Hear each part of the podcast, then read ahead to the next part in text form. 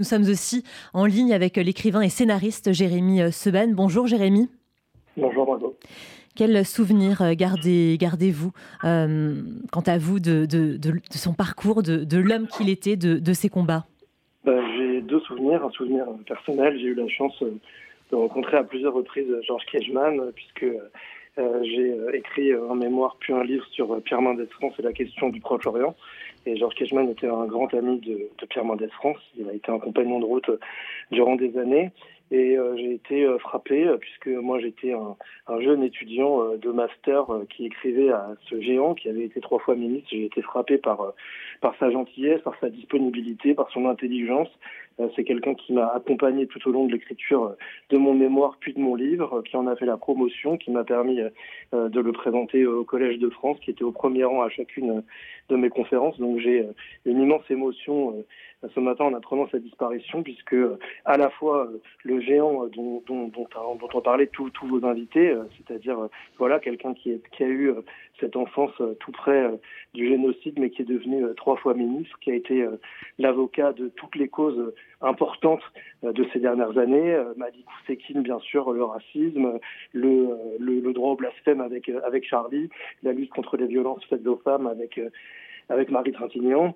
Et donc, euh, à la fois euh, la reconnaissance euh, voilà, d'un jeune étudiant, d'un jeune auteur, pour quelqu'un qui l'a accompagné, qui l'a aidé, qui l'a soutenu, alors que c'était un géant.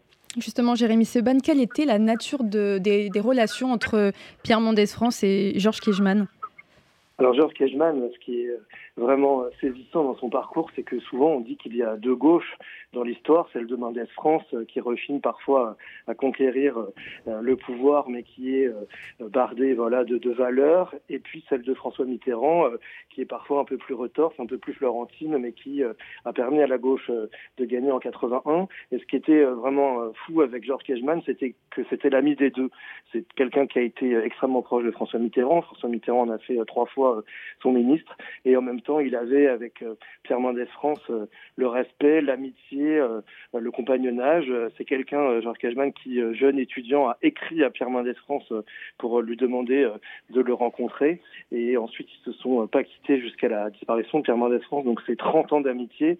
Et je pense que c'est quelque chose d'extrêmement précieux puisque la politique, parfois, est un milieu où les amitiés sont, sont rarement fidèles. Et Pierre Mendès France et Georges Cajman, c'était 30 ans d'amitié. Est-ce qu'on peut dire que Georges Kejman avait une certaine influence dans la gauche des années 80-90 la, gauche social-démocratie, démocrate, pardon? Oui. Oui, bien sûr, parce que c'était une gauche euh, morale, c'est-à-dire euh, celle du droit, euh, celle de la justice, celle qui défend ceux qui défendent la liberté, les droits fondamentaux, les droits des femmes, les droits des homosexuels, les droits des minorités. Et Georges Kejman a toujours été voilà au rendez-vous sociaux et sociétaux de cette époque.